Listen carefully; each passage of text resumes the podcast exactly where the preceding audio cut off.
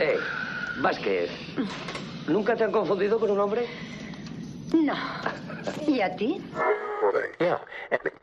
Te han dado. Estás sangrando. No tengo tiempo para sangrar. El pueblo no debería temer a los gobernantes. Los gobernantes deberían temer al pueblo. Sayonara, baby. Su ego extiende cheques que su bolsillo no puede pagar. Si tomas la pastilla azul, fin de la historia. Despertarás en tu cama y creerás lo que quieras creerte. Si tomas la roja, te quedarás en el país de las maravillas. Y yo te enseñaré hasta dónde llega la madriguera de conejos. Si estás escuchando esto, eres la resistencia. Hola a todos y bienvenidos al Videoforum número 38. 38 llevamos ya. Bueno, eh, suma y sigue. Y vamos con un videoforum muy especial, muy diferente a lo que, a lo que hemos hecho hasta ahora, porque eh, traemos principalmente el tema, o, lo principal de, esta, de este videoforum es que traemos eh, una entrevista muy interesante al director de Solo, de este producto, de esta peli corta, que es lo que, que traemos hoy. Pero bueno, antes de meternos en harina, vamos a saludar a quien, a quien nos acompaña hoy, que es eh, Tonir. Buenas, ¿qué hay? Y bueno, pues eh, nada, pues vamos a hacer eh, a poner aviso de spoilers. Sabéis que hemos que hoy nos toca hablar de, de solo. Ya habéis visto, es, un, es una peli que podéis encontrar de forma gratuita en YouTube. Y bueno, antes de meternos en la línea voy a meter el aviso de spoiler y así ya, ya nos podemos meter a tope. Atención, el contenido a continuación puede contener trazas de spoiler. Pues eso, aquí, te, aquí estamos con. Eh, vamos a hacer un repaso muy rápido a, a, un poco a la ficha técnica antes de meternos con. hablar un poco de, del producto. Y lo que vamos a hacer, uh, explicando un poco cómo va a ser la, la organización de, del programa de hoy, vamos a hacer primero. Eh, ay, que se me acuerda la peli. Vamos a hacer primero el, la ficha técnica y el. Eh, un poco los formularios y después ya os dejaremos con la entrevista hasta el final del programa. Así que bueno, eh, ficha técnica muy rápida. Eh, tenemos al director de la película, que es Miguel Ángel Carrión, que después lo escucharéis, que es a quien le hemos hecho la entrevista. Dirección y guion, y aparte hace un montón de cosas más. Evidentemente, esto es una, es una producción independiente. También hace operador de cámara, director de fotografía, hace un montón de cosas. Y podemos destacar también principalmente, que lo que hacemos siempre, destacar al, director y después a los intérpretes. Tenemos a Pedro Monteagudo, que es el protagonista, y después eh, secundarios, María Chillarón, Celia Labrador, ahora Aroa Felipe, José Luis Ruda, María González y Beatriz Naranjo. Eh, bueno, si queréis profundizar podéis ver el, el ¿cómo se dice? Los créditos en, la, en el YouTube, en el en el vídeo de YouTube, joder, me sale ¿sabes? Como siempre estamos hablando de otra, de otra de IMDB y esto, bueno, aquí tenéis que ir al YouTube y aquí lo podréis eh, ver todo. Eh, bueno, un poco también la sinopsis y el vídeo, que el vídeo, como digo, es, gratuito. Eh, se clasificó este vídeo para varios festivales de ciencia ficción, tipo, por ejemplo, como Sitges, y teniendo premios, por ejemplo, en el Film Awards de, de, bueno, también como he puesto aquí en esta, en esta imagen, aquí lo podéis ver, en el Best Film en el Indie for eh, Youth Film Festival, que son festivales de cine independiente y tuvo eh, a mejor película y el, digamos el premio del público. Así que bueno, es una producción bastante, bastante interesante y bastante, siendo el mundillo indie y estas películas más independientes, pues un buen nivel. Bueno, antes de meternos en harina, cuento un poquito la historia. La historia es muy sencillita, es decir, eh, tenemos en, en off que eh, con unos flashbacks que va a tener el protagonista nos cuentan un poco el trasfondo de su universo, el porqué, pero muy genérico, no cuentan prácticamente nada. ¿Sabes? Como pasan por allí, pero están, siguen estando de trasfondo para que tú un poco, como espectador, eh, no, te hagas una idea, porque realmente es, te van soltando unas perlas para que tú te inventes la paranoia que tú quieras. Si es un tema climático, si es un tema de zombies, si es un tema de. ¿Sabes? No te, no te lo deja nada claro. Básicamente la humanidad está en la mierda y ya está. Y queda muy poca gente. Y punto. Y después, eh, no sé qué añadir algo, Tony, sobre, sobre ese tema. No, es eso. Yo me quedo un poco loco porque es verdad que lo deja, lo deja abierto, como que tú lo rellenas como quieres. Porque depende de qué catástrofe la situación se puede explicar y según cómo no. Si es rollo contaminación, que al final creo que es el- el- el- la base original, digamos, ¿no? Entonces explicas lo del agua y todo esto. Pues si es por guerras y estas cosas, ya no se explica tanto. O sea, ya es, es otro. Yo creo que encaja bien con lo de la contaminación. Algunas encajan, algunas no. Pero bueno, al final lo dejan en el aire y tú te lo, tú te lo comes y te lo guisas un poco y como, como a ti te parezca más lógico, ya está. Que está bien, de vez en cuando dejan un poco a que cada uno se lo, se lo tome como quiere. Pero bueno, esa es la situación y ya está, ¿sabes? Luego tú ya haces tus suposiciones. Tú lo rellenas, básicamente. Tú lo rellenas, sí. Bueno, y la historia básicamente es que tenemos a, a este misterioso, bueno, a este personaje que es el protagonista, paseando por, el, por un mundo que parece que está bastante hecho, hecho polvo. Y aparte, Está como sol- muy mal. Sí, el está muy mundo. mal y, y muy solitario, como que se ha ido a tomar por saco eh, el mundo. Y pues básicamente después pasan dos cosas. O sea, el emoji de la película es el señor caminando, un poco un road movie del señor caminando por carreteras y yendo por sitios. Solo. Y muy durmiendo solo. efectivamente, como dice el título. Y pasan dos cosas. Básicamente, a media película se encuentra una mochila, empieza a sacar utensilios. Y ahí está la gracia esa de, de que qué utensilios sirven y cuáles no en un mundo postapocalíptico. Y tiene ese, ese pequeño guiñito en el que, bueno, pues hay cosas que sirven muchísimo y cosas que no valen para nada. Cuando ya no hay economía, pues el dinero te lo puedes comer, no sirve para nada. Eh, es casi la primera frase que se ve en la película que habla de cómo es un poco de eh, hostia cómo lo dice ahora no me acuerdo pero bueno que básicamente el, el dinero no se puede comer entonces el dinero como que ya no tiene ninguna importancia el dinero en ese mundo ya, ¿qué, qué valor tiene ninguno y luego hay cosas que que te parecen muy cotidianas como poder ducharte que es como lo más básico que cada día me tengo que pegar mi duchita fresquita y ahora ya en un mundo de mierda que está se toma por culo la ducha te puedes olvidar Vamos, ducharte con, agua- ducharte con agua sería un puto milagro, básicamente. ¿sabes? Un super mega lujo. Y aquí, Tienes por que ejemplo, que llueva, sí. en esa mochila encuentra, que a lo mejor ahí, como hay contaminación, la lluvia es ácida. A lo mejor la lluvia es ácida también, sí, geni eso, ¿sabes? Y está. Y básicamente se encuentra eh, en esa mochila una botella de agua. Y cuando tú dices, hostia, una botella de agua limpia, ¿no? Que es como lo más. Como, supremo, ah, sí. como el oro, ¿no? El oro ahí ya, ¡guau! Contra la pepita de oro gigante. Pues eso es la botella de agua. Hablando de lo que hablábamos, ahora te encuentras una, un lingote de oro y tampoco te sirve para una mierda, ¿sabes? Como no te lo puedas comer. Efectivamente. Y en este caso, Pues pues, eso, sí. aparece un señor y pues intenta, pues ahí, luchan por el este y al final acaba apuñalándolo, pues. Bueno, el señor intenta hacer trueque. Y, eh, pero claro, es como que tiene demasiado valor el agua, tiene demasiado valor. Y el otro no, no acepta el trueque, entonces eh, no, no, no, no mide bien la situación, teniendo en cuenta que el otro tiene un cuchillo en la mano, le da la espalda, le coge el agua, ¿sabes?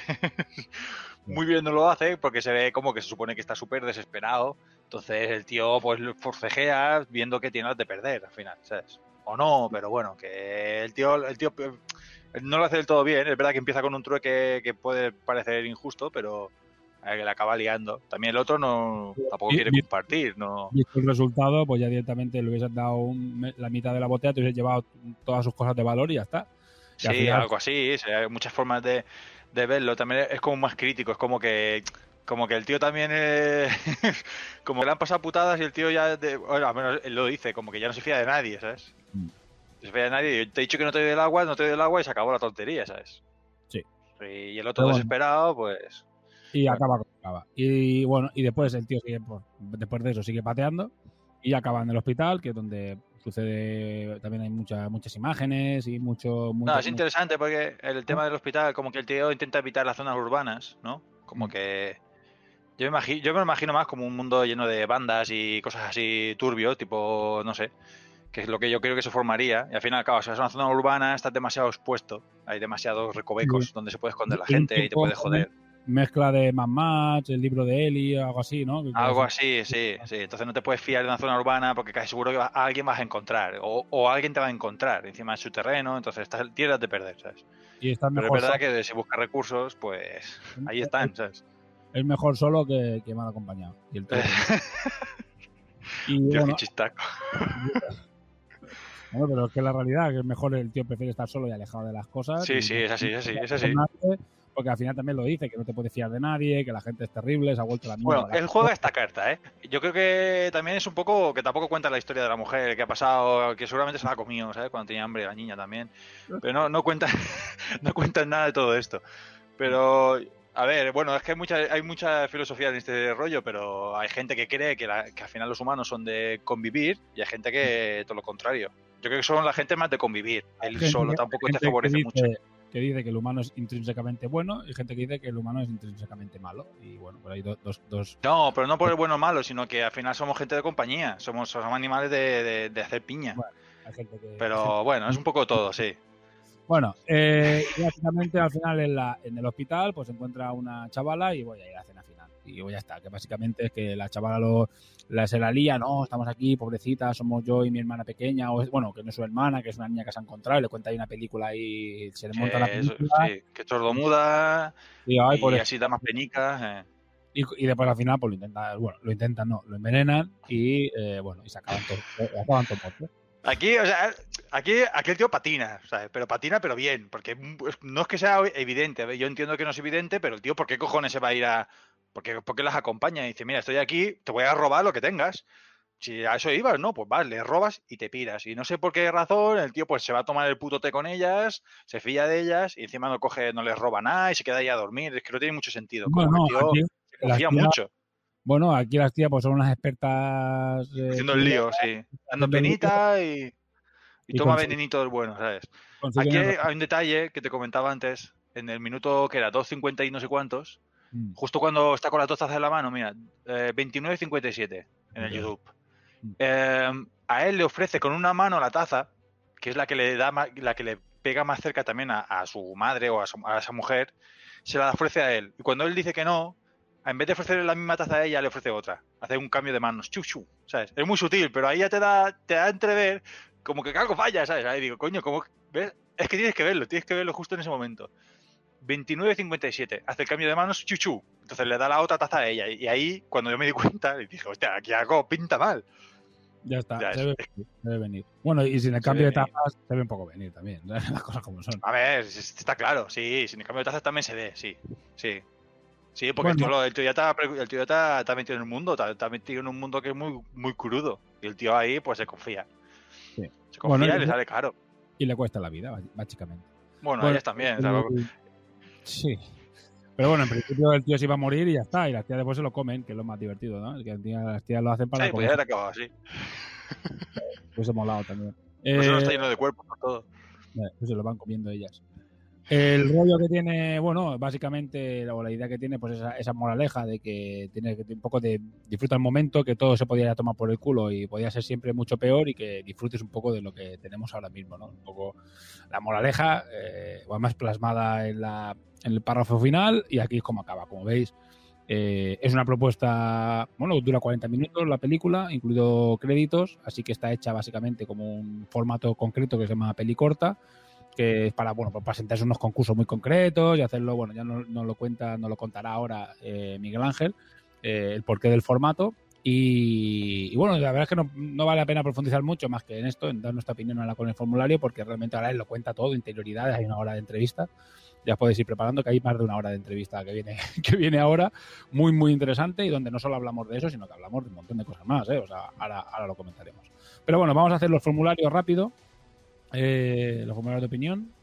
Como hacemos siempre, recordad que podéis mandar los formularios que los eh, publicamos cuando publicamos las películas eh, que vamos a ver. Siempre está el formulario puesto y es un momento, o sea, es, es un Google Forms. Sin que- manías, sin manías, que la gente que- comente ahí. Además comentamos eso, nosotros lo leemos todo y bueno, no vamos a decir quién es para que no se le señale directamente, pero, pero siempre intentamos leerlos todos, a veces que son barbaridades y nos las hemos un poco censurado, Sí. pero, pero no No, se lo va a odiar, no se lo va a odiar por eso, no. Nadie sabrá que, que habéis sido. Nadie sabrá que eso lo sabemos nosotros. sí. Sí. Realmente solo lo sé yo, pero bueno, es igual. Yo, eh, por mí no pasa nada. Bueno, pues vamos con, con la opinión. Hay eh, un 50% de a favor, 50% de me deja frío. Evidentemente es una película independiente y, y- y si no estás eh, un poco asumiendo eh, que es una película de bajo presupuesto, etcétera, pues a lo mejor pues, te, te puede chocar. Pero bueno, eh, después la puntuación media es de un, de un cinco y medio que bueno, al menos es, es un aprobado, que teniendo en Mm. cuenta que nosotros somos unos fricardos y unos pejigueros, pues está bastante Estamos bien. acostumbrados a películas de millones de euros en, en inversión, ¿sabes? Sea, no se puede Eh, bueno, yo, yo también le daría un aprobado porque realmente siendo una película independiente ves un producto que está muy cuidado y que está bien. Eh, además, no se hace largo, evidentemente, porque es una película que dura. Pero si quitas los créditos, en realidad de peli peli son 40, son media horita y pico, con lo cual te la ves y aunque tenga algún momento un poco vacío, un poco, ¿sabes? Un poco menos dinámico, podríamos decir, es interesante. O sea, no se te hace muy pesada porque la película es bastante corta. Y ya está, no sé si quieres añadir algo tú de referente Sí. a, a la opinión general. Yo, opinión, yo, lo, yo lo apruebo. Lo que es verdad que hay pues un par de cosas. Hay una escena que se hace un poco larga, un poco a veces. En, en- hay un par de partes que se hace larga. Porque el tío está. Es verdad que la idea es que el tío va solo, pero es como que se, se prolonga demasiado. O sea, hay un par un poco que se me hace un poquillo. No pesado, porque al final es súper corto. Pero digo, esto a lo mejor podría ser más corto. Yo entiendo que te quieras meter y mostrar la fotografía y, y la situación, que es muy bonita y todo- bueno, bonita, que es muy, muy clara, te lo dejan bien claro, pero Mm. creo que se alarga un poquito demasiado para mi gusto. Y luego el tema de la música, que está muy guay, que está bien, pero también me da la sensación de que se repite demasiado. Le falta como una tercera canción. Es como si hubiese solo dos. Una Mm. para recordar el pasado y una para el presente, un poco así, y le faltase otra más para que no se repitiese tanto. Pero por lo demás, por lo demás, bien, hay que tener en cuenta lo que lo dices tú, que al final es una película independiente que, que por supuesto cero o casi cero y que es lo que hay, ¿sabes? Que está bien. A mí, a ver, siempre pienso que, hombre, no es muy rompedora en el sentido de que, además ahora parece que está remontando mucho el tema de los, con lo del COVID, ha remontado un montón lo de la final del mundo, como que está muy de moda y seguramente repuntará estos años, pero la verdad es que, que sí, ah, sin ninguna queja, aprobado totalmente y es eso, que al final es lo, es lo que hay. Eh, demasiado acostumbrados estamos a cosas que se gasta gente millones y millones. Por, por- por lo que hay, está muy bien, está muy bien. Bueno, pues eh, cosas que opinión de la película, la fotografía y los escenarios me han gustado bastante, pero poco más. Me ha gustado sobre todo la meticulosidad de superviviente todo el rato. Al final, solo, eh, solo ese tipo de personajes son los que pueden contar una historia. Entonces, las opiniones de la, de la gente y después que destacaría de la producción, lo que hemos hablado. Banda sonora y fotografía, es lo que aquí también se destaca como, como principales. Evidentemente, pues el, el universo no te lo especifican, eh, la trama es muy sencillita, eh, a nivel de ritmo es lenta la película, evidentemente. y Es eso, te, te hace que sea un pelín demasiado lenta. no, no tiene acción apenas, bueno, tiene solo una cena y, y tampoco es ahí, ¿sabes? Eh, Bueno, dos, cuando luchan con ella, sí, y, y cuando lucha con él. Que no lucha, se le apuñala por la espalda, ¿sabes? Claro, es que la lucha es muy, es muy de- y después a nivel de estética del universo está muy bien, pero, pero no deja de ser la sitios que, que no han decorado, que son literalmente que ahora son así, ¿sabes? Que la hostia es. Eh, lo comentamos- lo la- abandonados o, cosas así. la, comentamos la facilidad que es encontrar cosas abandonadas aquí en este país, ¿sabes? Y sitios hechos mierda, así que Sí. bastante. Es, es terrible, pero sí, es como, como ver el futuro realmente. Pero en vez de solo una zona, será todo. Esto es normal cuando las brigadas no hacen su trabajo de los Ya ayuntamientos. estamos, ya estamos. Ya estamos Bueno, mo- apuñalando, venga. O sea, mejor, mo- mejor momento, escena de la película, cuando recuerda el valor de las cosas comunes. Eh, peor, bueno, si quieres decir cuál es tu momento más mm, que te gusta más de la, de la peli. No, no, no sabría decirte, no sabría decirte. Momento Pues tazas. me has pillado. Mo- No sé. momento tazas. El momento de las ¿Eh? tazas. Las tazas, de las tazas. Es- Pues ese, de las tazas. Pues me gusta el cambio de manos porque te tienes que fijar, pero es un detalle interesante. Yo, el, el momento de que, del escrito que hay en, el, en la guardería del hospital, que está muy guapo, eso está, está muy chulo, muy chulo. Bueno, y no voy a hacer spoiler, porque esto- pero esto se comenta también en la entrevista. Eh, Ah, bueno. También eh, la escena esa que está delante de la fogata con el libro también es interesante esa. guay. Esas dos escenas Eh, son buenas. Está bastante guay. Tiene cinco escenas la peli, o sea. Bueno, ya, sí que sí. No, no- Eh, peor momento de la peli, ninguno. El otro, algún plano que se hace un poco largo. eh, evidentemente, algunos planos que sí, que el señor caminando, que, que enlaza dos o tres planos del tío caminando y se te pueden hacer un poco, un poco, un poco lento. Mejor personaje, eh, uno ninguno y el otro dice que todos. Peor personaje, ninguno, que está bien. Y cualquier otro comentario sobre la película. El audio de las voces se me ha hecho un muy raro al oírlo. Parecían grabados por separado y puestos como cuando haces montajes. Eh, la banda sonora sí que me ha gustado mucho, un poco fuerte, cuando había música y la voz eh, entonces las tapaba, pero bueno. Y el otro, una historia bien cuidada. No, No, el tema de la voz eh, a mí también me lo pareció un poco, porque el tono de voz cuando habla dentro del- de la película y cuando habla de la voz en off me pareció demasiado similar. Es como si tuviese, como si le faltase suciedad en el momento de hablar dentro del rodaje. Sí. Porque la voz en off es como muy nítida y cuando hablaba él también me parecía a mí, pero bueno, a lo mejor eso es una cosa mía, porque tiene esta voz así tan interesante y lo que sea, pero no, no, no será no cosa tuya cuando hay otro que también piensa igual, o sea. Ya, pero decir, bueno, sí, a lo, yo, a lo mejor es por- no sé si va por ahí los tiros o, o se refiere a otra cosa, pero me, me da esa sensación. eh. Me sacó un poco, dice, hostia, es que la voz esta es como demasiado pro, ¿sabes? Eh, bien igual que la de voz, la, vo- la voz en off. A lo mejor tendría que volver a verlo, pero Por ahí, pues A a mí, yo me di cuenta de ese detalle, a lo mejor también. Veo que no soy el único. refiere a que está demasiado nítida las voces de- Sí, es un poco demasiado limpia, sí. Durante todo el rato siempre es muy limpia la voz. Entonces, claro, le falta esa suciedad de que en teoría está grabado en la calle, ¿sabes? Y, y claro, es como, como, sí, sí, sí, ahí está. hayan cuidado mucho el sonido para que, se, que se, se- se- se- sea perfecto el sonido de las voces, cuando en realidad hubiese, a lo mejor hubiese quedado mejor que fuera un poco más Claro, sucio. es demasiado, es demasiado perfecto, sí. Sí, sí, sí. Pero bueno, al final, eh, estos ya pequeños detallitos y cosas que se han. que se Bien, han- está bien. El personaje, al final, el tema personajes, bueno, el tío es como un ex militar, ¿no? Que, que tú haces sus recursos. O sí, o en militar parece, pero podría ser policía. Sí, porque habla de volver o de las listas o no, la reserva, la reserva, pero bueno, al final todo muy abierto. Está bien, pero me recordó a mí un poco cuando empezó lo del COVID recogiendo papel de váter y no, papel de váter no, pero comida y esto, al final no soy el único, yo bastante gente lo empezó a hacer. Lo cuenta Tiene- Miguel Ángel de la entrevista que está grabada antes del COVID, eh, la película. Ah, pues mira. Sí, pero ya hacía, ya hacía unos años que se hablaba de estas cositas y Bueno, Alemania puso como no una normativa, pero vendía kits de supervivencia, recomendaba a la gente que tuviese garrafas de agua debajo de las camas. Esto ya, ya hace unos años antes de COVID. habla- ya hablamos de Soy Leyenda y es del 54 Soy Leyenda. ¿eh? Y ya, y ya, ya plantea, muy fantasía, pero ya plantea situaciones de qué pasaría si te quedase solo. Y aparte, esta entrevista y este programa viene del programa Soy Leyenda, porque vio Miguel Ángel, el- vio el programa y le moló mucho y, y nos contactó en base a, a- a eso, porque es un poco, aunque no, no se parece la historia, eh, la, sí la situación un poquito en algunos casos sí que se parece. Sí, la situación, o sea, está solo también. Sí, sí. El personaje está solo, no, no puede salir de noche, pero durante el día el- el- es solo en el mundo y puede dar vueltas por Eh, todos lados. parecido, buscando recursos, lo que en vez de estar en movimiento, pues eh, hace su base, la hace fuerte. Pero la idea es, son dos, dos, dos ideas de supervivencia. El Efectivamente. tío va a rodar y el otro se queda quieto, pero es lo mismo. Desde ya la, ya la Guerra Fría todo el mundo esperaba que en algún momento hubiese cuatro petardazos y todo el mundo tomó por saco y queda siempre. o sea que Vale, es que es- somos muchos, tío. De algún lado tiene que petar, ¿sabes? Es que no, eso, eso, eso ya se lo esperaban que iba a venir esto en algún momento. O sea que, bueno, pues nada, eh, no mucho más que comentar, simplemente, bueno, ya le damos las gracias 20.000 veces a este hombre por, por, por haber estado con nosotros, a, a Miguel Ángel, y contarnos, ahora lo escucharéis la entrevista, que está, está muy interesante, y ella digo, os aviso que es un- una horita, pero yo creo que es muy interesante porque no solo hablamos de esto, sino hablamos de producción, de cine español, de cine internacional, de la situación del cine actual, es súper, súper interesante, y también hablamos mucho de, de interioridades de, de esta, de esta película. Película Claro, corta. Hay que tener en cuenta todo lo que hay detrás, porque al final no es un tío que se pone a grabar y, y otro que le hace. Al final está el cámara, está el de la imagen, el, el producción, el montar, y eso que es un corto corto, pero al final es un mundo que yo entiendo que desde fuera parece que es lo típico, grabar una película es tres tíos grabando y al final es, es, una, es una historia, hay, mu- hay mucho detrás. sí. Es una barbaridad. Y después hablamos de presupuestos y tal y cual. Yo justamente ayer eh, estuve haciendo un café con la madre de un... Con, nos fuimos, lo- bueno, toda la familia a visitar a un amigo. Café de padres, esto sí.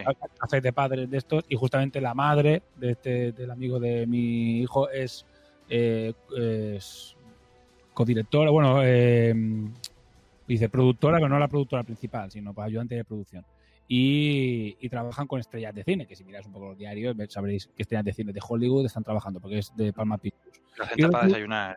y. Sí, sí, bueno, y, y las mierdas estas. Y, y la barbaridad que se gastan en, en chorradas para las superestrellitas y las historias que. Y, y te cuenta un poco y dices, madre de Dios, pues si esta gente no se ha gastado ni. O sea, en la chorrada X del, del artista de turno, ¿sabes? De la superestrella de turno, esta gente se han gastado ya mucho más que, que esta gente en toda la producción y pagando a, a quien han podido y pidiendo los permisos que han podido y una historia que flipas, ¿sabes? Esta gente tiene un mérito enorme porque lo han hecho con cero con, con cero euros prácticamente. Así que, y lo, Mm. que, lo que se ha puesto, lo ha puesto la Escuela de Cine de Ciudad Real, que básicamente es, es Miguel Ángel. Así que, o sea, muy meritorio y que hayan tenido unos premios y unos reconocimientos. eh, pues ya te digo, está, está muy bien y demuestra que se hace cine de calidad, pequeñito, pero cine de calidad.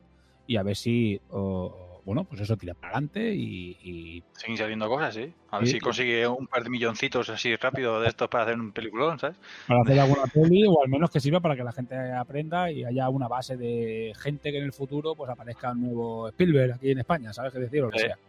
Gracias, Estaría gracias, bien, sí. gra- gracias a eso.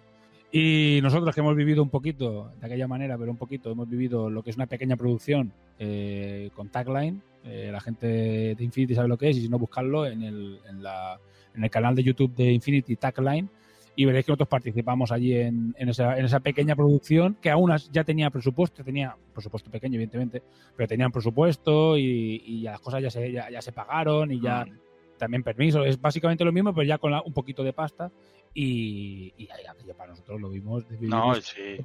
Ahí, ahí es cuando me di cuenta de todo lo que había detrás, madre mía. El, el- creo que era el productor que estaba que, que no, no tenía sensibilidad en la mano derecha, perdió la sensibilidad de- del estrés. Pobre. Sí, sí. Estaba por cuando lo vi parecía, parecía otra persona, el pobre estaba marcadísimo. Sí, sí. Ir a dormir por la noche y ver una luz al final del túnel. Ese, ese pobre señor lo pasó más puta que la de que vamos. sí. Y luego ve, vi el, el general que era, ahí, me, ahí es cuando me di cuenta un poco lo que hay todo detrás. Es que hasta que no lo ve, hasta que no lo ves en persona es verdad que no, que parece más sencillo, pero que va, que va, es un, es una verdadera historia. Bueno, y para nosotros también fue muy marrón, tampoco también hay que decirlo. Tampoco, tampoco nos libramos, sí. también fue un marrón guapo, pero bueno, al final, para nosotros que, que en realidad, bueno, no teníamos ese nivel de responsabilidad, pues bueno, pues mira, fue marrón, pero Fue, fue un marrón, pero más por la experiencia estuvo, valió no, la lo pena, medio, sí. no lo medio pasamos guay, así que... o Sí, sea, sí, la verdad es que sí. Nosotros sí. cachondeo, la verdad es que sí. Bueno, pues nada, nada más que decir, pues simplemente eso, que, os dejo con la, con la entrevista, y ya nosotros ya nos despedimos, ya cuando acabe la entrevista, pues directamente nos, ya pondremos el, el final y hasta luego. Así que bueno, eh, gracias por escucharnos, os dejamos con la entrevista, gracias Tony por estar aquí. Venga, nos vemos.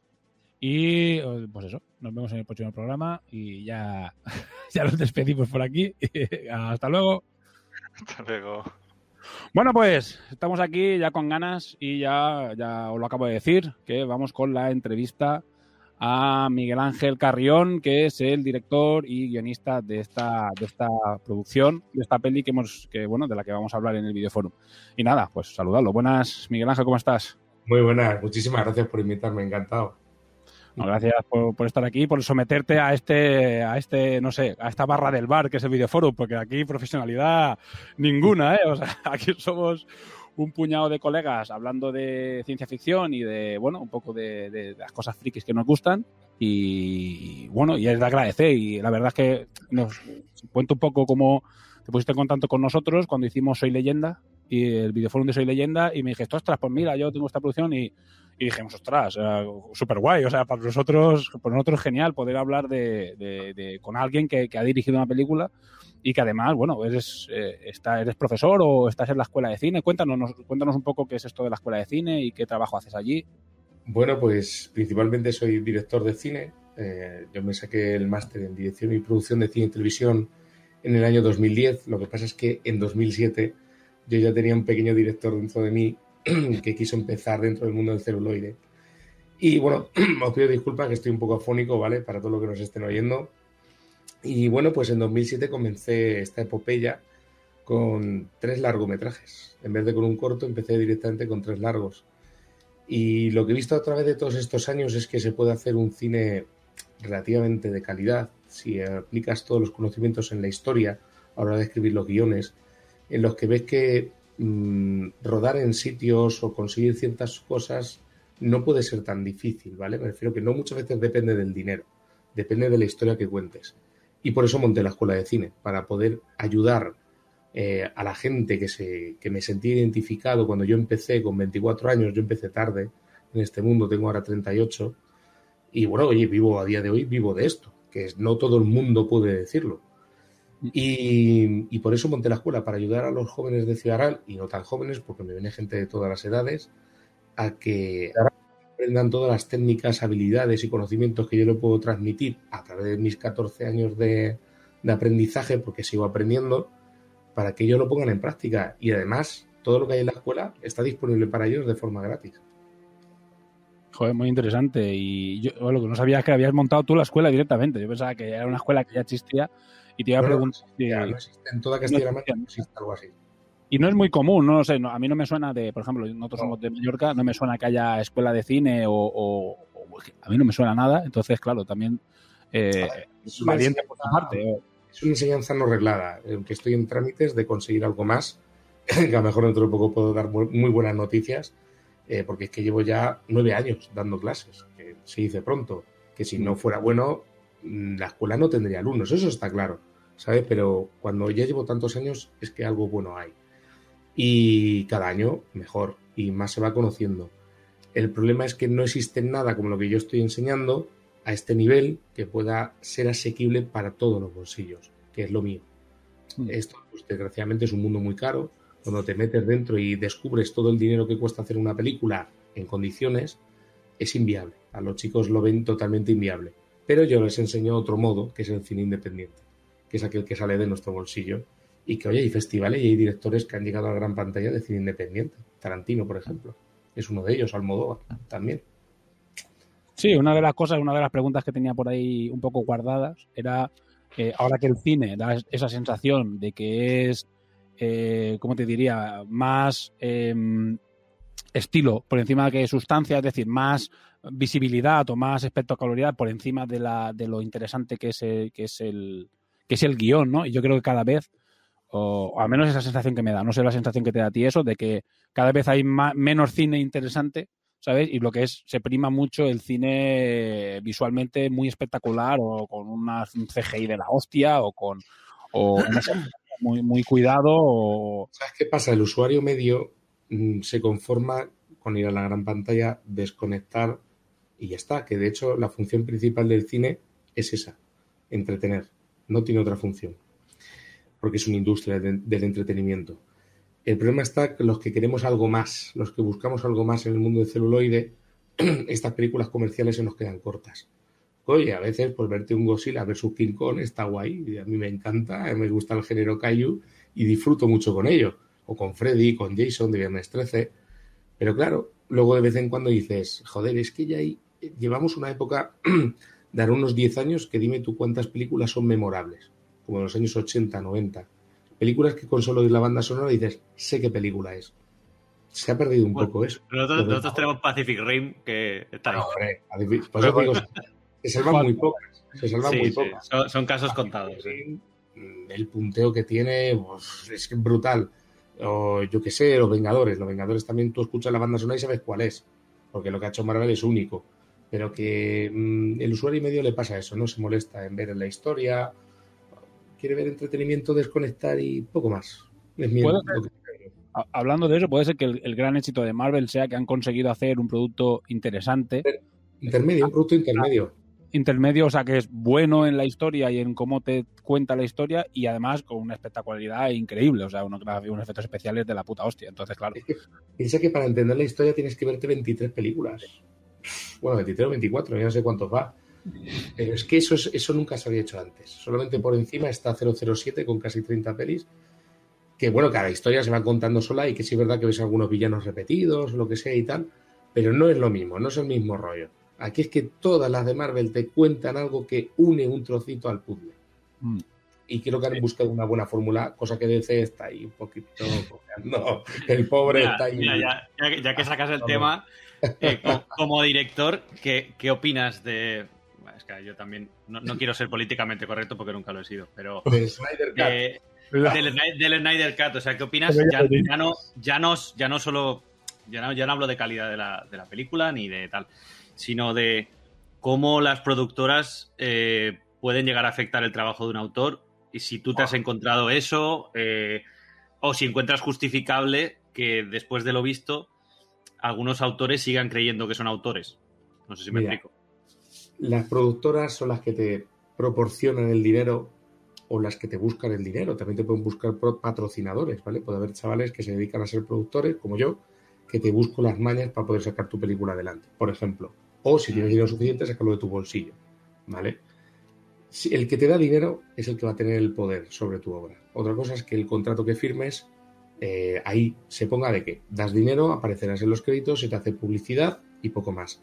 Pero esto no suele pasar así es que yo te doy dinero y tus vampiros van a, luz, van a dar luz a lo del día porque yo quiero. ¿Sabes? Por ejemplo, cosas así. ¿De acuerdo?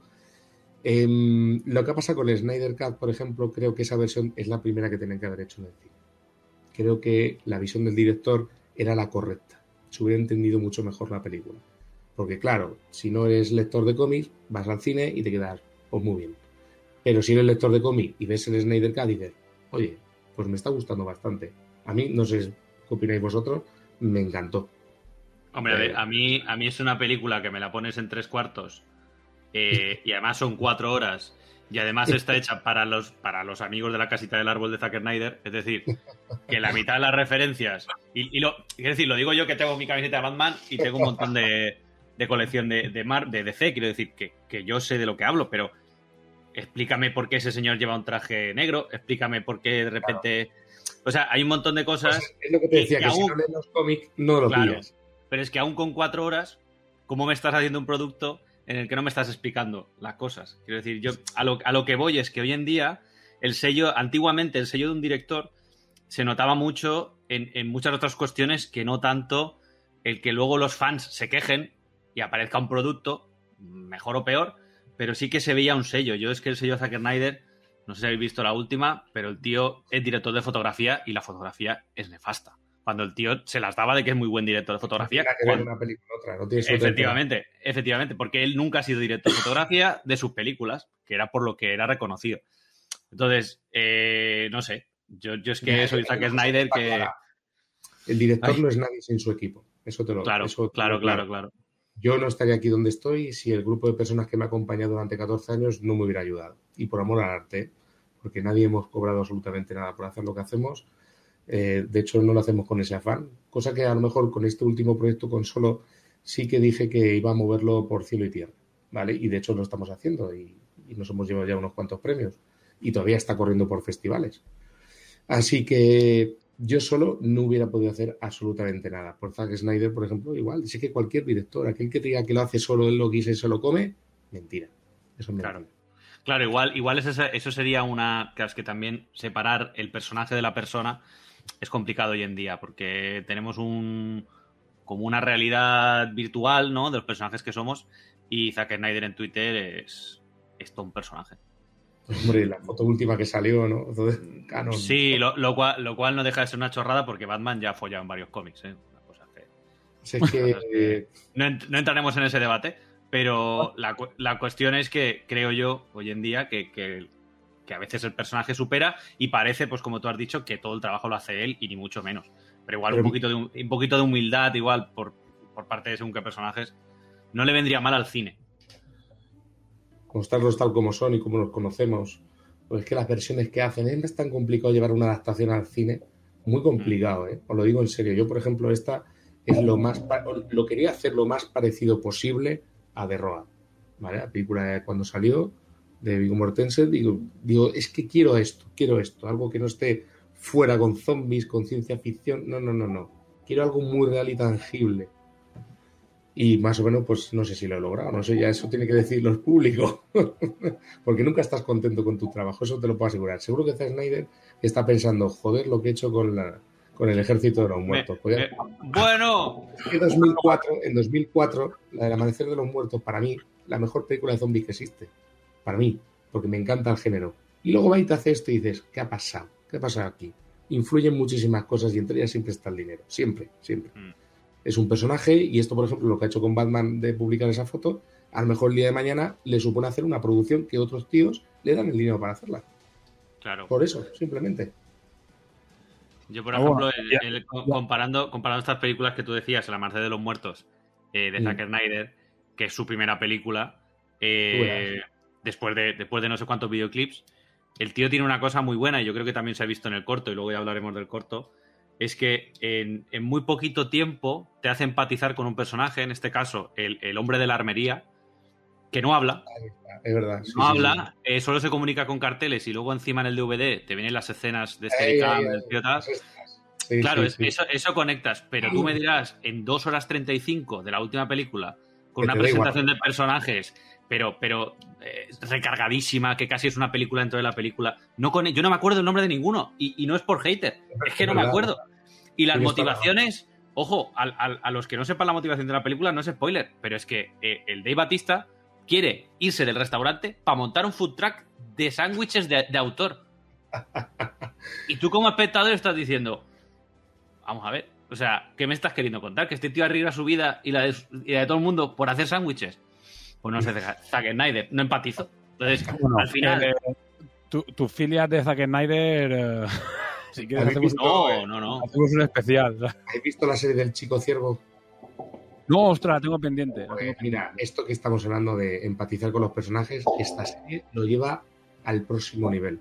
O sea, es una pasada lo que conectas con los personajes desde el primer episodio, que es que al segundo dices, joder, qué pena, que no sé qué, no sé cuánto. O sea, no he visto serie como esa que te hable de los personajes tan cercano como lo hace.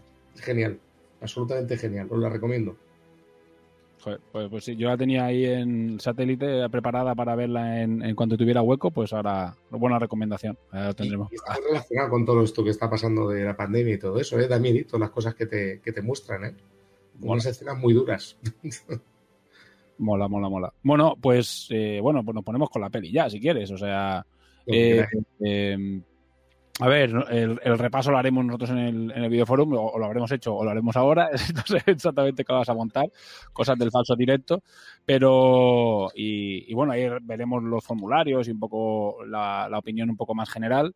Pero bueno, cuéntanos, eh, o bueno, no sé si Miki quiere, como dice que, quiera comentar cosas del corto, ya directamente entrar a, a- a valorar eh, temas de corto. Bueno, lo primero, como ya lo hemos comentado, es el tema de la banda sonora, porque claro, es lo primero que sé que escuchas, ves algo, pero lo primero que escuchas es la banda sonora, que yo la he identificado al minuto porque soy un friki de, de ese grupo, pero cuéntanos cómo, cómo, cómo surgió la versión y, y- Mira, la, la banda sonora nos la hace un grupo de Barcelona, un grupo de folk americano que se llama MOS, que son las siglas de sus los tres hermanos, Merichel, Oscar y, y Sergio. Y estos chicos llevan trabajando conmigo desde hace tres producciones. Hemos hecho, bueno, el primer contacto que tuve con ellos fue en 2016, cuando hice el primer fanfil español de Harry Potter autorizado por Warner Bros. y JK que me dijeron, oye, te hacemos la banda sonora. Y yo, encantado, ¿sabes? Y yo no digo que no a nadie. Ni tan siquiera me molesté en buscar a ver cómo era su estilo. Que dije, ¿tú me quieres ayudar? Adelante, genial. Yo no digo que no a nadie. Luego hicimos una webserie Steampunk, también la primera de su género en España, que también hizo la banda sonora. Y en este igual, repitieron, pero porque ellos quisieron. ¿Sabes? Yo nunca pongo una pistola a nadie diciendo, oye, ¿quieres hacer esto sí o sí y tal? ¿Sabes? Es- surgió así y la banda sonora me dijeron, oye, pues mira, estamos detrás de hacer una versión de Nirvana de una de las canciones que creemos que puede quedar muy bien para el corto. Y efectivamente.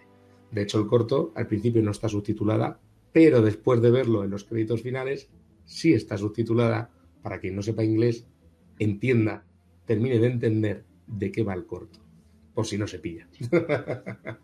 Porque si, si sabes inglés al principio igual te cae un spoiler, ¿sabes? Si escuchas y entiendes inglés porque te va contando un poco. Pero como es al principio y pasan 40 minutos, te olvidas. También es una cosa que las películas hacen mucho, que al principio te dan una pista y conforme ves la película lo olvidas. Y luego al final dices, coño, ¿qué era esto del principio? ¿Sabes? Muchas películas utilizan ese recurso y yo en este caso lo he hecho. Bueno, por decir que, para que no la haya visto, que es una versión de una canción de Nirvana, de la Unplugged in New York, que es muy bonita, que creo que ya es una versión de otra, eso ya no lo sé seguro, pero me suena que es una versión ya de una canción muy antigua que cambiaron, pero básicamente yo creo que es sobre la versión de Nirvana la que, la que está hecha, bueno, a mí me ha llamado mucho Han la atención. cambiado un poco la letra, pero poco. muy Pero poco. básicamente sí, es muy, muy, muy similar. Pues nada, muy bien, muy bien. Pues nada, eso, eso- eso era como lo primero que quería comentar, porque aparte lo hemos comentado antes de, de empezar el directo y, y- y que no quedase en el aire. Eh, yo tengo un par de cositas que he visto del corto que quería preguntarte. No sé si Miki tiene alguna, por ir alternando preguntas. Miki, ¿tienes alguna en concreto? No, no, yo, tú, tú diriges, yo, yo contemplo. Tú vas, vale, si ves un balón lo chutas, ¿no? Perfecto. Sí, sí, sí, sí. Bueno, eh, una que me, me la he apuntado, digo, ¿habéis tenido problemas o ha sido fácil encontrar sitios abandonados y decrépitos en España?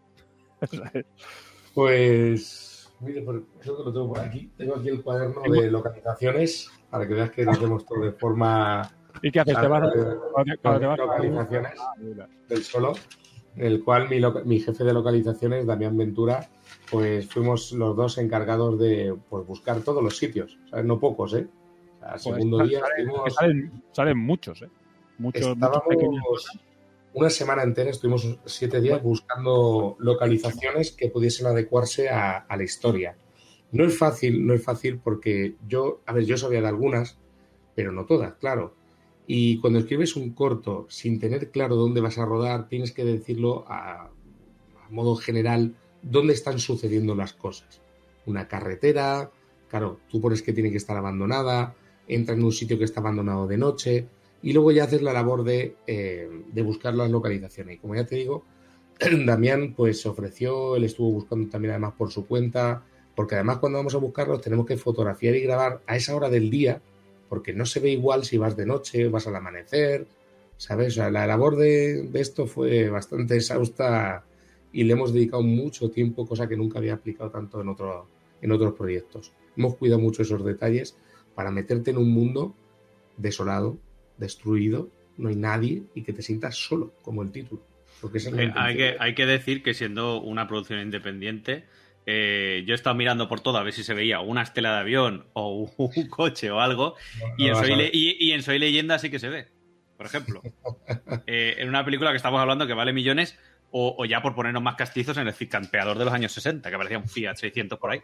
O Brejar, Pero- o- Hombre, claro, esto son películas que, que dices, joder, ¿cómo se te ha podido pasar? Pero se nota mucho el esmero que, que habéis puesto, pues no solo en encontrar sitios que transmitan la sensación de soledad, sino que además, pues como decía Ramón ahora, aquí en España, no sé si por suerte, yo diría que no, tenemos muchos espacios así, ya estaba pensando aquí en Mallorca, eh, que así tenemos para aburrir, entre cárceles, hospitales y, y cosas abandonadas, hoteles, los que tú quieras.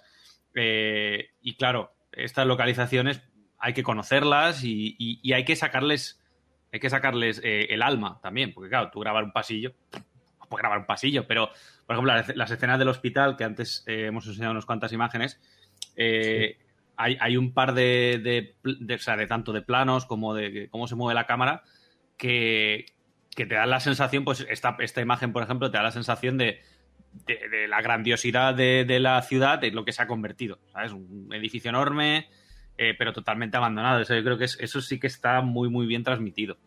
Sea, yo por esa parte, la verdad es que tema localización es una, una pasada. Muchas gracias. Hay un detalle del hospital que me gustó, que me gusta mucho y tengo que preguntarte si es intencionado o es casual. Eh, hay una frase, hay una parte en el hospital que se ve como la zona infantil y hay una frase que es brutal eh, que pone literalmente merece la pena sufrir si al final todos serán sonrisas. Y metida en la película he dicho, hostia puta. Digo, no Es la cabrones de, haber- de- de haberla escrito ellos. Es- Estaba no, no, no, no, a ver, este hospital, eh, bueno, todo está grabado en Ciudad Real, ¿vale? Ciudad Capital. Si conocéis un poco Ciudad Real, habéis hablado alguna vez de ella, a menos que sean los medios para decir que tenemos un aeropuerto nefasto. Eh, es muy duro, es muy duro rodar aquí cuando ya llevas 14 años en la misma ciudad intentando innovar, ¿sabes? Es muy difícil. Por eso te digo que intentamos buscar en los pueblos también de alrededor. Sí es verdad que ha habido veces que hemos ido a grabar fuera de Ciudad Real, Granada, Córdoba, eh, Alicante, pero bueno, si yo hubiera podido tener más dinero, que de hecho pedimos una subvención que no nos la dieron, yo lo sabía que no lo iban a dar, porque este tema va así, o sea, es que es así. no- yo dije, bueno, por pedir lo que no quede. Además que lía a los actores de firmas para arriba, firmas para abajo y luego para. Si me hubieran dado mucho dinero, yo hubiera ido hasta eh, partes de Europa a grabar esto, ¿eh? yo lo digo en serio. El actor lo sabía. Le decía, Pedro, digo, si nos dan dinero, cogemos un avión, nos vamos a rodar ahí, a donde sea, ¿eh? Que claro, y sitios, los buenos fondos, estos escenarios es que hacen mucho en la película, mucho. Un Así que si aún así os ha gustado, Un Si te de puta madre. Sí, sí. bueno, hubiera sido la hostia. Es- En Madrid, por ejemplo, intentamos buscar un centro comercial, pero cuando fuimos lo habían tapiado precisamente y nos tuvimos que volver. Pero bueno, el Hospital del Carmen, que es el y que está abandonado aquí en Ciudad Real, está intentando renovar el edificio y tal. De hecho, soy la última persona que le han autorizado rodar allí después de la película Camino. No sé si la conocéis. Mm, Estuvo sí. rodada ahí. Bueno, sí, pues yo he sido la última persona en rodar después de ellos, porque ya se va a convertir en otra cosa y ya no van a dejar. Bueno, pues yo conocía esa planta, ¿vale? La planta de psiquiatría infantil es muy dura. Y yo dije, vamos arriba, llegamos a esta sala y vamos a hacer una cosa. Claro, cuando lo vieron, no todos acordaban de esto, la gente más mayor sí. Y esas frases que estáis viendo allí son de las chicas que, que vivían, es que vivían ahí prácticamente en esa sala. Y esas frases son de ellas. Y busqué la más dura. O la más dura, la que podía pegar mejor con el corto. Sí, sí, sí, sí, no, y se- pega y pega. en la que se para él. Y de hecho, soy los únicos que me lo han dicho, ¿eh? que se han fijado, nadie más me lo ha De- dicho. Del 2003, ponía. Son muchos guiños, ¿eh? Son muchos guiños dentro de la película a muchas cosas. Tanto que me pareció, digo, puede ser que por contexto sea una frase ya escrita, digo, pero vamos, está ahí perfectamente cuadrada en un sitio ideal. Y claro, claro, ese hospital, como tú dices, lástima, bueno, lástima, a ver, si lo, mejor, si lo convierten en un hospital que funciona o una cosa que sea un bien para la ciudad, mejor. Pero desde luego que era, es un sitio ideal para hacer este tipo de, este tipo de cosas. Y, de hecho, lo visitamos con anterioridad, nos dieron permiso, tuve que pedir un seguro para todos los actores, todo el equipo técnico, porque es un lugar peligroso y que, es dueño de, del SESCAN y de, la Diputación. Nos tuvieron que dar permiso los dos, las dos entidades. Y oye, dentro de lo que cabe, pues me dijeron que sí, que vale, que muy bien, pero aquí siempre hay un recelo absoluto para hacer cualquier cosa de cultura. El primero es el no. No. ¿Pero qué es? Y entonces ya en el qué es, le tienes que intentar convencer a la gente. El problema de todo. Es que esto pues es mira, así. Aquí, aquí al lado de mi casa, a 50 metros, tengo un campamento militar abandonado. Digo, pues si, pues si quieres venir. Aquí los de. Claro, porque aquí vienen muchas productoras alemanas a grabar a Mallorca. Todos los anuncios que veáis de Fiat, SEAT son grabados aquí. Sí. Eh, el Faro Formentor sale todo lo que quieras y más. Y aquí grabaron una película de zombies.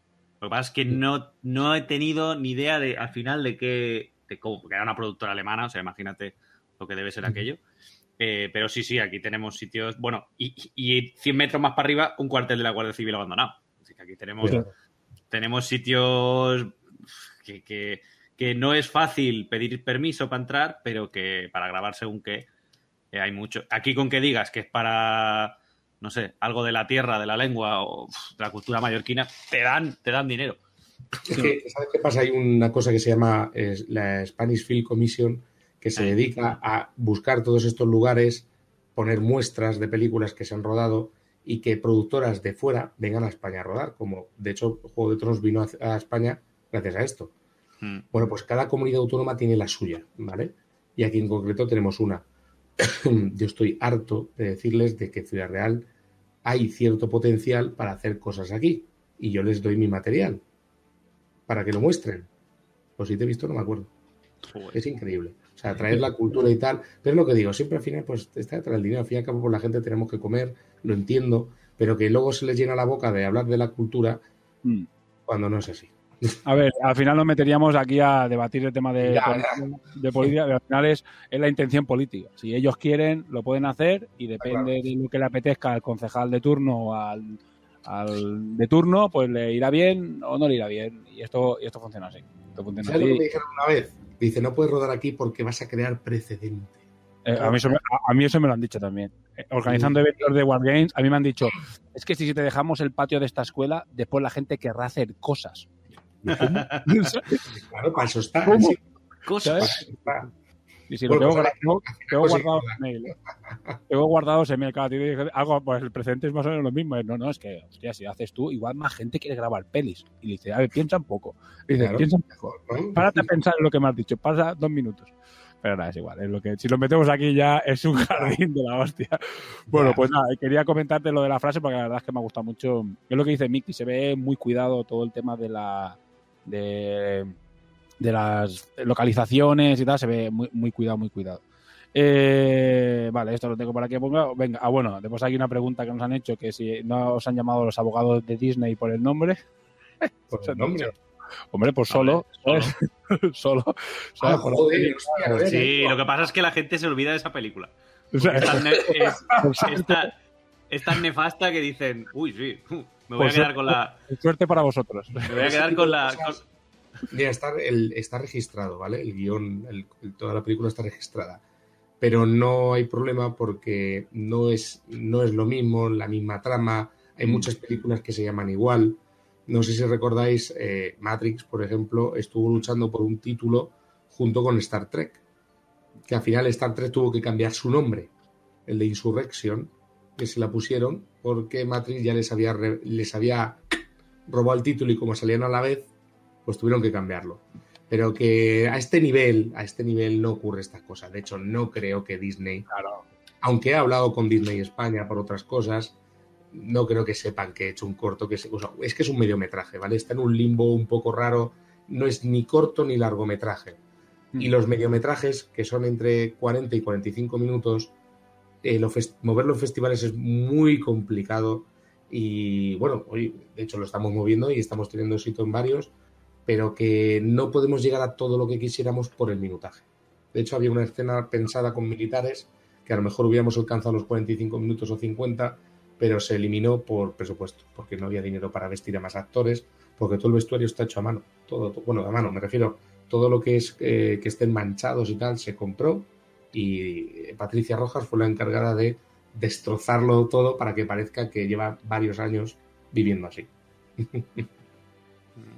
No, bueno, era, era un poco la, la, la pregunta coña ¿sabes? que nos habían hecho. Digo, mira, hay, que hacérsela, hay que hacérsela sí o sí. Pero bueno, no yo a haber problemas con eso. Claro, claro. Me imagino, pero bueno, como Disney se mete en la coña esta, sobre todo en los Simpsons, ¿no? En la coña esta de que aparece un señor y te dice, hay un tío vestido de traje. ¿no? Es que usted acaba, acaba de decir, ¿y cómo? Claro, está bien saber al menos que, que en producciones pequeñas puedes hacer algo estilo o con un nombre similar y que al menos no te van a venir a, siempre que no, que no pongas un Boba Fett allí muy descarado, que seguramente no te vengan a decir nada con, con esto. No, mira, Eh, los de Harry Potter nos dijeron que lo único que no podíamos hacer es tocar los personajes que ya existían. Mm, Ni matarlos, ni revivirlos, ni nada. Que todo lo que nos saliese en las películas podíamos hacer lo que quisiéramos. Por Pues eso cogimos a Teddy Lupin, porque luego en la peli no apareció. Sí es verdad que había una escena grabada con él, pero luego le cogimos a él como protagonista. Tenemos tres historias y esa fue con la que nos quedamos por las condiciones que nos pusieron. Claro. Y JK a partir de ahí dijeron, haz lo que quieras. Así. O sea, con quien más hablé fue con Warner Bros. Para que te hagas una idea. Pues está bien. Está bien que al menos sean tan accesibles. Yo pensaba que la licencia de Harry Potter era como, como la de Star Wars, sea, que era una cosa tan sublime que la niña se volvía loca. ¿sabes? La principal condición es que no ganes dinero con esto. Eso está claro. Y ya- le digo, nosotros no lo hacemos por eso. Bueno, pero está bien que al menos te den esa opción, ¿no? Porque a lo mejor puedes decir, a lo mejor alguien que, que, que, claro, que plantea decir, hostia, pues a mí me- molaría hacer una historia grabada, que sea un corto de Harry Potter, del universo de Harry Potter, porque estamos hablando de animales fantásticos, etcétera, que se ve que es un universo grande, pues, pues quiere hacer, qué sé, que cuente la historia de la escuela de magia de España. Pues, una locura. Y que, y que sepas que ser, dinero. Efectivamente, que lo puedes hacer. Eso está guay, porque además te- esos huecos supongo que te pueden servir, esos huecos contractuales, te podrías decir, te puede servir para hacer producciones, como tú dices, que te permiten conseguir cierto renombre sin tener que gastarte un... ¿Sabes lo que me fastidia? Que nosotros hemos sido los, los segundos en obtener este tipo de permiso para poder rodarlo. Y hay muchísimas películas fanfilm también que han salido por ahí, también muy buenas, pero que no son autorizadas, son ilegales. Y son mucho más conocidas que las que hacemos nosotros. Y fíjate Ya. que aún así está subtitulada, pero que, que cuesta mucho. Creo que por YouTube lleva 11.000 visitas o por ahí. Pocas comparadas con las otras producciones. Luego sí tenemos otra película que tiene 3 millones de visitas, ¿eh? Película, película. Que no es lo mismo verte un vídeo de un Rubius que te dura dos minutos, que en dos Mm. días puede llegar a 3 millones, a verte un largometraje que para que te cuente como visualización tienes que verte más de la mitad, ¿sabes? O sea que, bueno, poco a poco, poco a poco. Bueno, pues está, está, está bien, al menos, bueno, pues también sirve la, la charla o la entrevista para, para que la gente vea que, que, bueno, que, hay, que también hay opciones dentro del cine independiente de poder hacer cosas incluso con cierta licencia o con inspiradas en y que no te vengan a, a machacar tampoco, porque cosas que habéis hecho vosotros también. Bueno, eh, cosas que, uno, ya digo, la producción al final, la historia, vamos a entrar un poco más en el tema de, de la, de la trama, porque, a ver, el, la historia no es muy compleja, porque básicamente eh, Sí. vemos, a, vemos al personaje eh, que también se va combinando un poco, narrando un poco su historia personal, la historia previa a este cataclismo, porque no se sabe muy bien, sabe que se sabe que ha pasado algo, algo relacionado con el clima, porque hay esa entrevista en la tele como que se insinúa que bueno siempre sirven esa especie de, de, de flashes, de flashbacks, ¿no? Como para que para meterte en la historia. Y básicamente pasan dos cosas después, mientras el, personaje nos mete en la en el universo, digamos, en ese en ese mundo apocalíptico, pasan dos cosas, básicamente que la lucha con la lucha del agua, podríamos decir, y la lucha final, podríamos decir, esas dos cosas. El, el trasvase del Ebro, es eso. El trasvase, sí. Bueno, y, y- y yo lo que lo quería resumir mucho eh, en, en- en la visión tan... eh, Bueno, después verá que la moraleja final yo creo que busca un poco esa moraleja, pero cuéntanos tu, tu visión, porque al final también tú escribiste la historia. Es un, es un futuro muy, muy, muy terrible en el que la gente, hostia, es la, es la mierda absoluta. O sea, estamos hablando de que la gente es lo peor y sobrevive porque todo el mundo te va a intentar apuñalar, literalmente. Entonces, cuéntanos tu visión sobre eso, porque al final, claro, has escrito tú esto.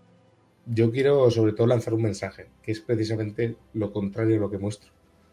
de que siempre que vemos una película posapocalíptica, mm, todo está jodido. Todo es salvar mi culo y mi familia y ya. O sea, todo lo demás le pueden dar por ahí.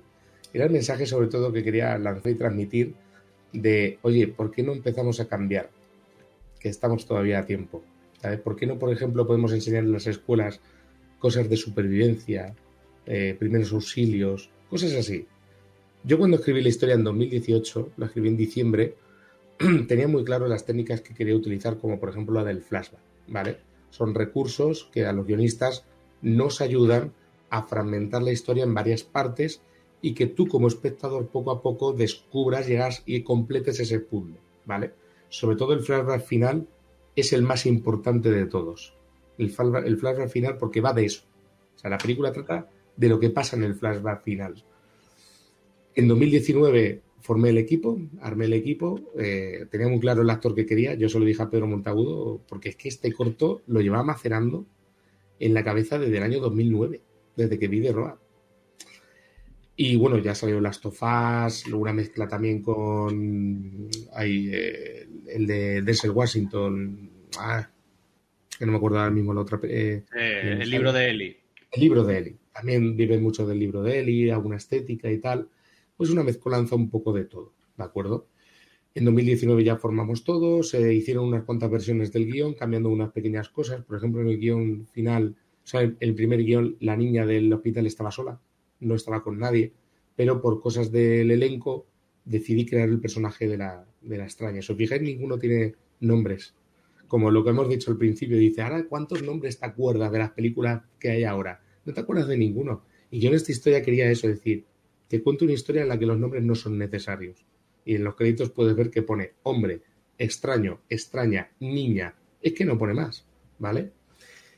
Y, además meto también, los guionistas hacen esto mucho, meter en boca de los personajes críticas de la actualidad. Por ejemplo, meto una crítica social de hoy por mí y mañana por mí también, a ti que te den. Una crítica política, que eso está mostrado en el flashback de la tele, cuando se ve fuera de plano que están debatiendo ¿no? justamente el problema que está sucediendo, que tampoco dejo muy claro lo que es pero sí sobre todo es la falta de recursos, que hemos estado muy cerca de vivirlo. Cuando los mercados eh, pasaba la pandemia y de repente te veías que no había papel higiénico y dices, pero bueno, estamos gilipollas o qué pasa. Y eso, por suerte, luego lo hemos vivido y la gente se pensará que lo he hecho aposta después, que va, eh, ha sido anterior. Yo lo escribí en 2018 y lo hemos rodado en 2019. Y también una crítica religiosa, con una frase que se ve en un plano dorsal que está el tío, creo que tienes una imagen por ahí. Sí. Eh, ¿Dónde está vuestro Dios ahora? Esa, esa, frase, esa frase. Es una frase muy de moderna que además eh, la hizo el, técnico de foto fija. Le dije, ¿puedes escribir esto con tu letra para que no, se note que es la mía?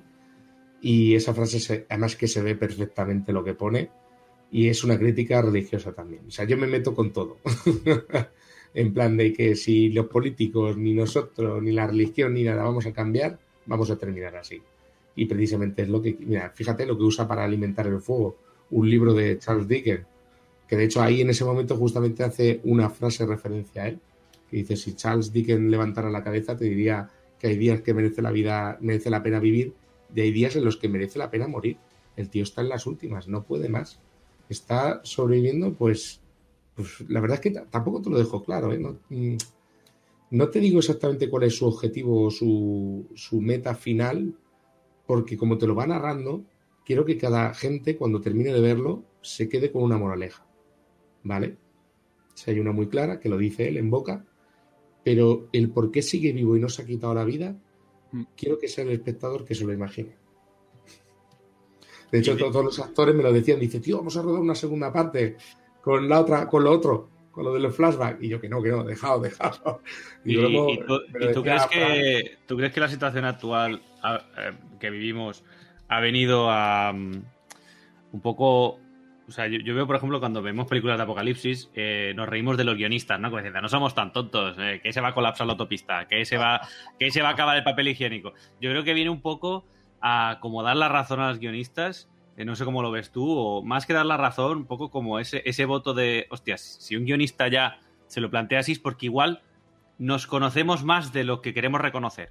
No sé cómo Claro, lo pues ves. Es que, ha- es que ha sucedido en mogollón de toda la historia de la humanidad, ha pasado en guerras. Eh, yo que sé, mira, la guerra de los Balcanes. Eh, la ciudad sitiada, hay un superviviente que te cuenta cómo ha vivido durante un año sin agua, sin electricidad, sin comida, y que fue terrible. Y que lo que nos muestran las películas se queda corto. Y te quedas, tío, no me jodas, vamos a hacer algo para cambiar esto. Pero no interesa. No interesa. O sea, resulta que al principio de la pandemia había mascarillas. O sea, perdón, no había mascarillas. Y ahora sí, que los usamos a diario. ¿No ves algo raro? No interesa. Aquí siempre hay algo detrás, una gente que se beneficia. No sabemos bien por qué. Y las películas a veces te intentan dar una bofetada, decirte, despierta muchacho. La película de Contagio, por ejemplo, se volvió viral al principio de, de la pandemia. Que ves la película, ves lo que ha pasado y dices, joder, si es que hay un interés político detrás. Y la película te lo dice. Y dice, despierta de una maldita vez. Vale, ta- O- también te digo que antes del Vesubio hubo humo. ¿eh? Es decir, que, que- y hubo terremotos, en el sentido de que muchas veces los humanos, aunque lo tengamos delante, tú dices, bueno, no, no, no, yo, yo, yo, esto no me va a afectar. esto a mí. Mira, es como, es como ahora, el día 26, te puedes quitar la mascarilla. Exacto. Para ellos está todo bien. Para ellos nunca lo han tenido que usar. Pues ya está. Ya verás en invierno. Pero bueno, que mira, hay otra película, Elysium. ¿Conocéis Elysium? Hostia. Pues mira, Sí. Elysium a mí me parece un peliculón. De hecho, se la mando a mis alumnos. ¿Sabes por qué? Tenemos, tenemos un videoforum.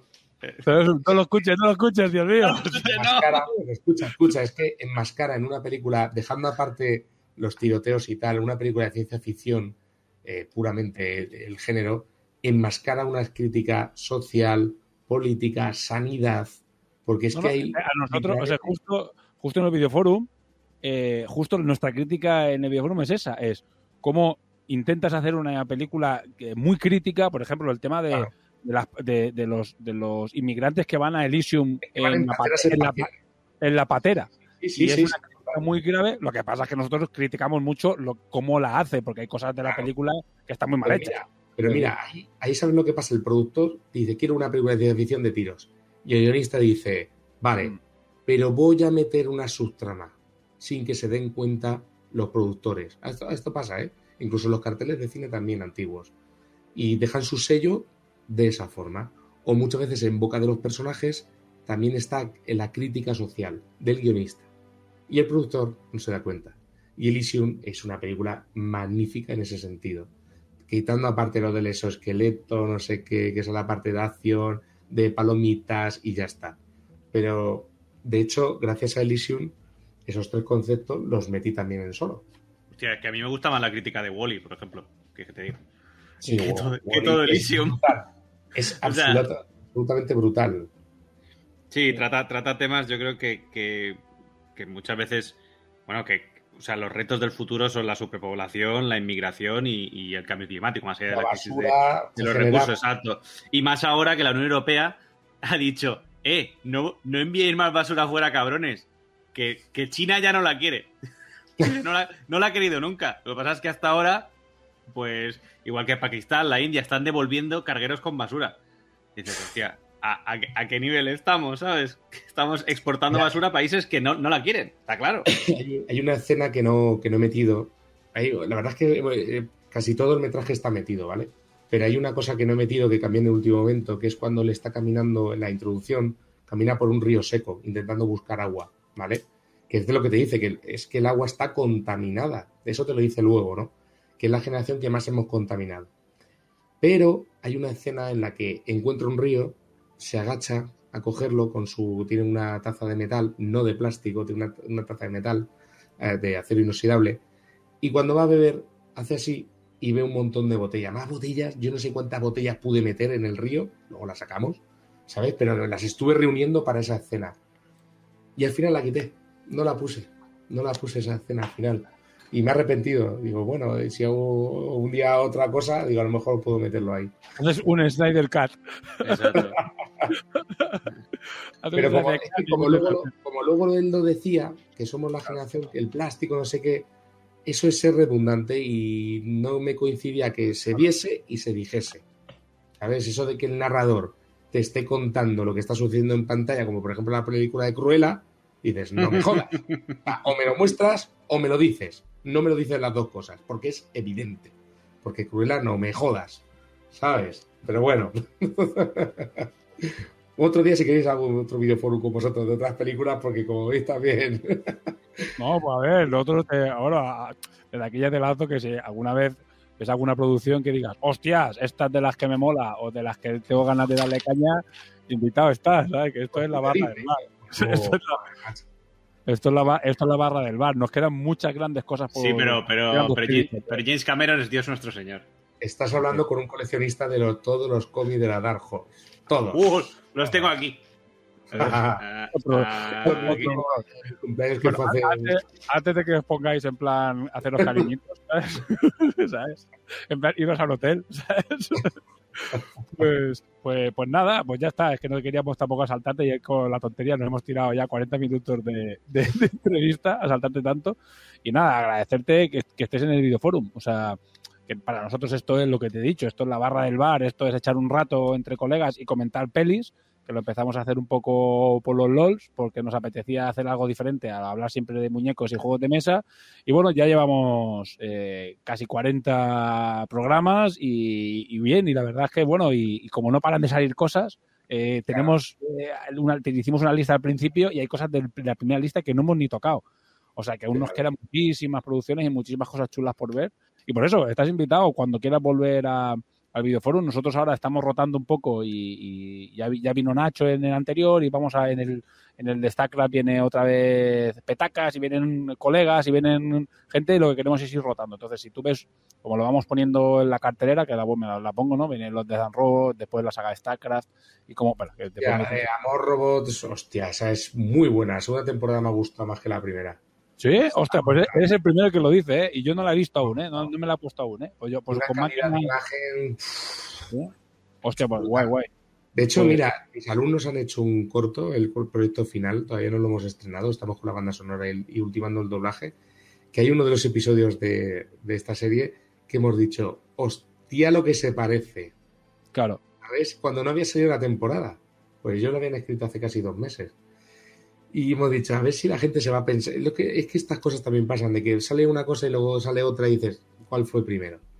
¿Sabes? Pero bueno. yo, en eso he cogido la teoría ya hace, de hace muchos años de que son es una especie de el ambiente social, o sea, o el ambiente visual de lo que aparece en la tele, lo que lees, lo que escuchas, y dos personas, porque ha pasado un, millón de veces, efectivamente, y se encuentran que tienen la misma idea, y eso, y eso es una cosa que pasa mucho que salen dos películas muy parecidas o dos libros muy similares porque han bebido del ambiente del ambiente actual y es lo que hay. Pero bueno, pues ya te digo, pues eh, para no robarte más tiempo, muchas gracias por, por nada, por acompañarnos, por contarnos tu libro. ¿eh? Aquí voy a hablar de contarnos tu peli, eh, tu, la escuela de cine, que bueno, que la gente de Ciudad, de Ciudad Real, pues que ya sepa que, que está ahí y que, se pueden acercar si les interesa todo este mundillo y apoyaros en todo lo, no sé si tenéis alguna plataforma, alguna historia, algún Patreon, algún, no, sé si tenéis algo así. Pues que os apoyen en todo lo posible y que, bueno, y que si alguien de, algún gobierno, eh, pues que tenga en cuenta, bueno, esto ya es un llamamiento muy al aire, pero bueno, que, sepa que, que al final eh, la cultura hace, hace, hace pueblo, ¿no? Hace, hace ciudad y es, lo, y es una cosa importante y el cine, eh, en este caso el cine, o también lo que hacemos nosotros con los juegos de mesa o el que escribe libros y tal, pues que eso es cultura y eso, eso nos une a todos. Y, y, cosas como esta que has hecho tú, pues eh, bueno, y con toda la gente que te ha acompañado, pues es algo complejo, difícil de hacer y que hay que valorar muchísimo, que, hay que valorar nuestro, nuestro cine. Después nos quejamos que el cine español, el cine español, hay cosas muy buenas en, en España. ¿sabes? Malas como en todos sitios, pero también hay cosas muy buenas, muy buenas y, que hay que valorar. Pues nada, pues, todo lo que hacéis, porque sin vosotros, eh, los directores independientes, no tendríamos visibilidad, lo digo en serio, ¿eh? hacéis una gran labor. y, yo solo, y yo solo decir una cosa, es una putada tener brackets en un apocalipsis.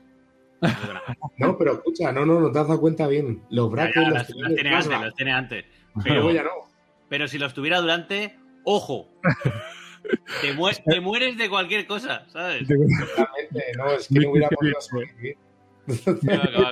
Vicky viene de allí y sabe lo que es. un detalle que poca gente se ha dado cuenta de que lleva brackets en los flashbacks y luego no. Hostia, sí.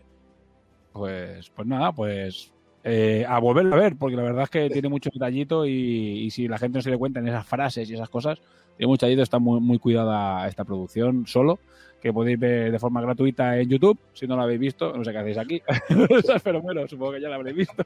Así que bueno, pues un saludo Miguel Ángel, gracias por, por pasarte por aquí. Hasta luego chicos, chao. Si estás escuchando esto, eres la resistencia.